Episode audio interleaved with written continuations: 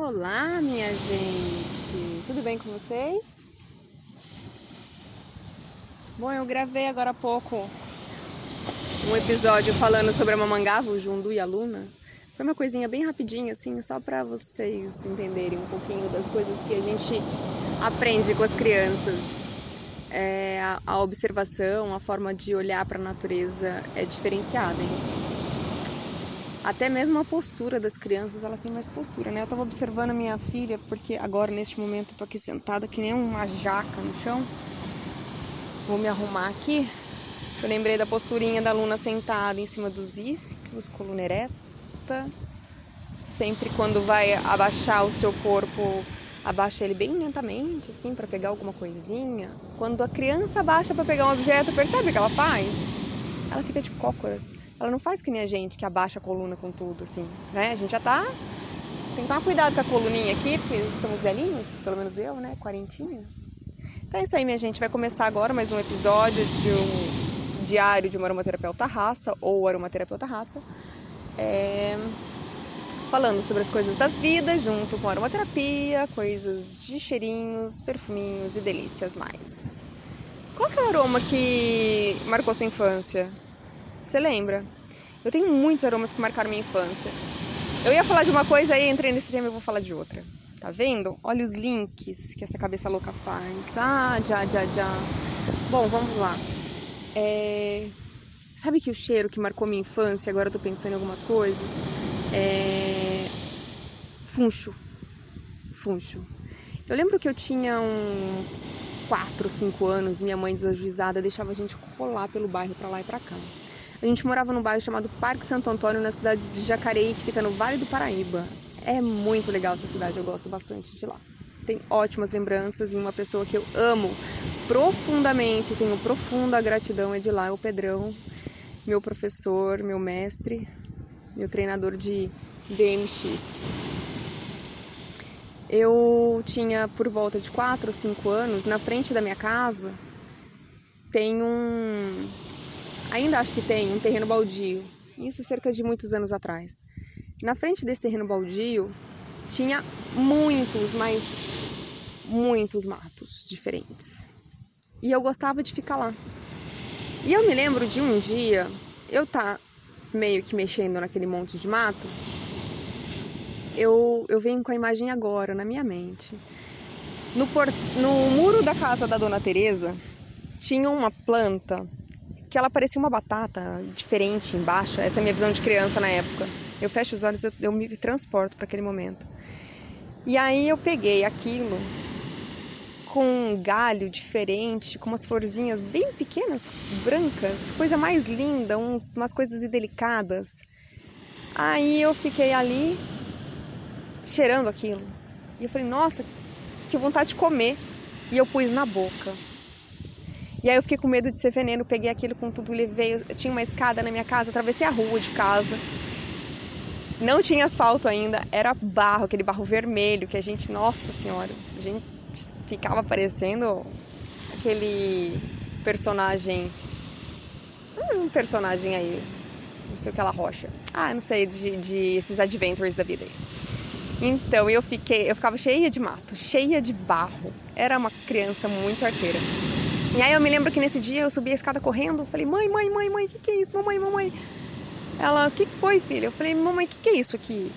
Aí eu me lembro que ela falou assim, por quê? Eu falei, é gostoso. Ela é erva doce. Você quer, você quer, você quer chá? Eu, sim. Aí ela fez pra mim. Eu acho que esse foi o primeiro chá que eu tomei, assim, que eu tenho consciência. E eu tô me lembrando disso muito agora. Eu me lembro de tudo, de tudo. Que interessante isso. É, e eu vou dizer para vocês porque que eu acho que isso veio na minha mente agora. Eu me lembro de entrar em casa várias e várias vezes, depois de, da minha ida até o meu bosque encantado, com um funcho na mão, pedindo para minha mãe fazer chá, ou mesmo comendo ele puro. E eu vou falar para vocês, hoje não é o meu aroma favorito. Não sei se eu já se eu comi tanto funcho que eu me injuriei. Eu acho que essa lembrança me veio agora pelo seguinte: há uns dois dias atrás eu estava conversando com uma pessoa e nós estávamos falando sobre óleos essenciais que são fitormônios, né, que eles têm a parte hormonal ali que atua no nosso hormônio, né, seja estrogen-like. E eu falei muito da erva doce para ela. E o meu filho, ele ama erva doce. E quando é, eu fui arrumar meus óleos essenciais que estavam dentro de uma caixa, e finalmente, depois de alguns meses, eles saíram os meus queridinhos saíram de dentro da caixa. Eu tenho aqueles do uso do dia a dia, que fica numa frasqueira, que deve ter uns 16 mais ou menos. E tem as outras caixas que estavam dentro de uma caixa. E ontem eu tirei. E aí eu tinha um óleo de, de funcho ali da Divinize, que eu sou apaixonada por essa marca. É uma marca de Itu, de uma amiga muito querida e eu recomendo muitíssimo. É, quem quiser saber um pouquinho mais dessa marca, entra lá no Instagram, arroba Terapias e manda um direct, porque assim, eu não tenho nada falando da Diviniz nos meus stories, nem nada assim, mas manda no meu direct que eu, que eu explico para vocês direitinho como adquirir essa marca, né? Ou senão vocês procurem na internet também, né? Claro. Bom, voltando, eu, eu tava com, com as minhas caixas, eu peguei e eu inalei, né? Eu fiz inalação com funcho e foi muito gostoso para mim.